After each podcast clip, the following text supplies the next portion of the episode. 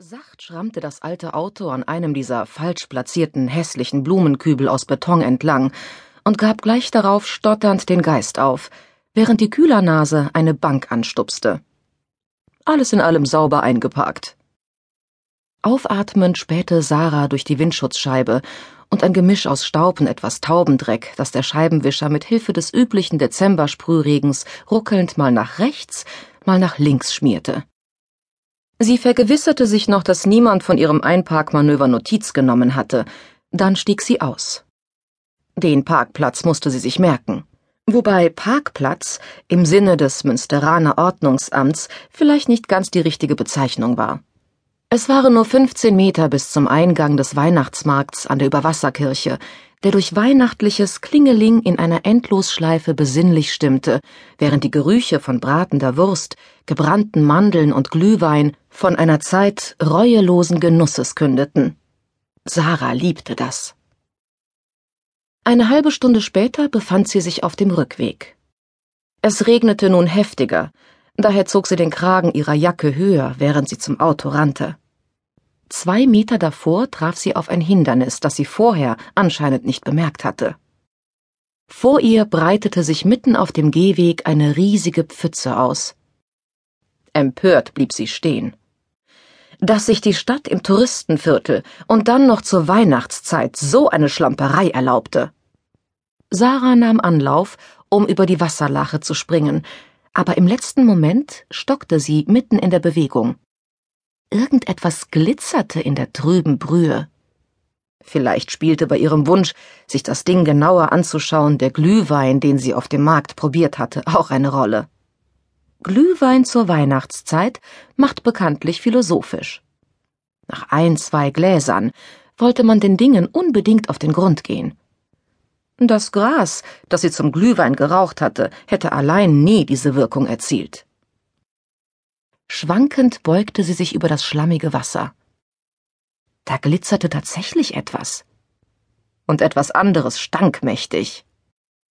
Am Rand der Pfütze, schon etwas vom Wasser umspült, lag ein großer, frischer Hundehaufen. Wie Brei. Und nur wenige Zentimeter entfernt dümpelte friedlich dieses Ding, von dem in der dunkelbraunen Brühe nur ein Stückchen zu sehen war, nicht mal so groß wie ein Daumennagel. Mit so einem Haufen direkt vor der Nase konnte einem übel werden. Prompt protestierte Sarahs Magen gegen diese Nähe. Sie rülpste laut, und Säure schoss ihr in den Mund. Sie schluckte panisch, ließ sich aber nicht beirren. Im Gegenteil.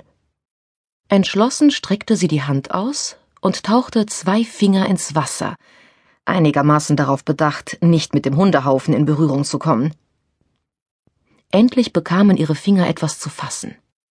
Langsam, langsam hob sie das Ding heraus und hätte es vor Überraschung beinahe wieder fallen gelassen. Verblüfft kniff sie die Augen zusammen. Wo hatte sie so etwas schon mal gesehen?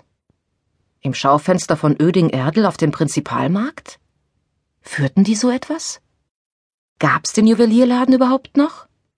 Und war das echt? Vor Aufregung wurde ihr der Mund trocken. Was sie aus dem Dreck gefischt hatte, war ein Halsband. Sagte man Halsband dazu? Oder doch Collier? Ach, vielen Dank, dass Sie so freundlich sind. Ich habe schon überlegt, wie ich daran komme, ohne mich schmutzig zu machen. Die Stimme klang höflich und kultiviert. Sarahs Blick, noch immer nach unten gerichtet, fiel auf zwei glänzende schwarze Schuhe am Rand der Pfütze.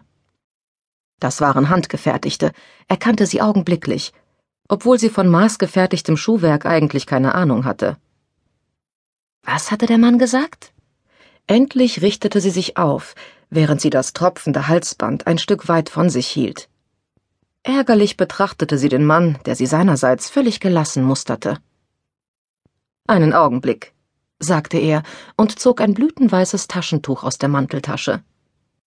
Mit einem Schlenker entfaltete er es und hielt es ihr auf der flachen Hand hin, ohne den leisesten Anflug von Unsicherheit. Der Mann mochte Anfang vierzig sein, also wenigstens zwanzig Jahre älter als sie, aber er sah ganz gut aus. Er hatte noch eine Menge Haare auf dem Kopf und war überhaupt nicht fett, und sein Mantel sah nach Kaschmir aus. Sarah stand neuerdings auf Kaschmir.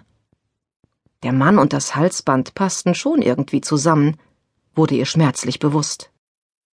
Ihre imitierte Fliegerjacke mit den Flecken vorne und dem fusseligen Webpelz am Hals war dagegen modisch eindeutig überholt.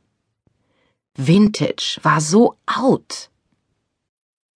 Trotz des kalten Nieselregens wurde ihr mächtig warm in der Jacke, und sie wünschte sich, sie hätte sich am Morgen die Haare gewaschen. Das gehört wirklich Ihnen?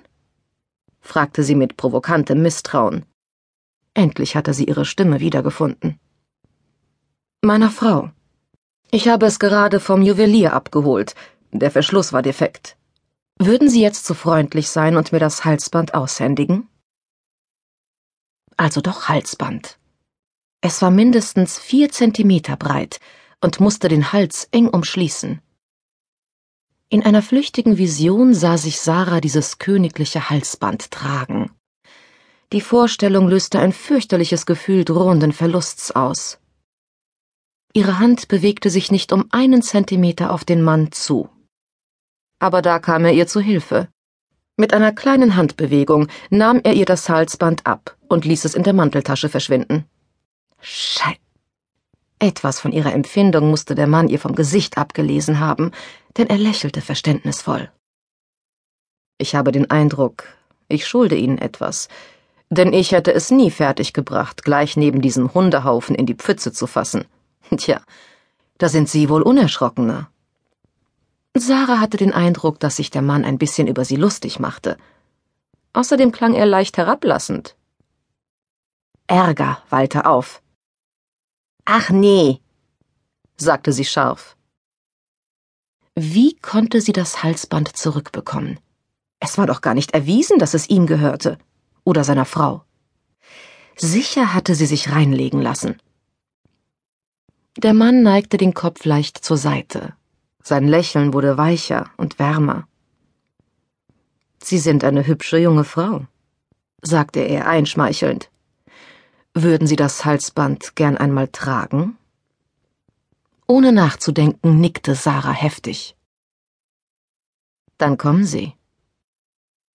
Sarah warf einen Blick zu dem alten, mit Rostflecken übersäten Auto, das Philipp, ihrem derzeitigen Freund, gehörte, und zuckte die Schultern. Wohin? fragte sie. Wir müssen einen angemessenen Rahmen für Sie und das Halsband suchen. Hier auf der Straße ist nicht der rechte Ort. Wie lange würde es dauern, bis Philipp ungeduldig wurde? Sie hatten verabredet, dass sie nur eben zum Weihnachtsmarkt fuhr. Sonntag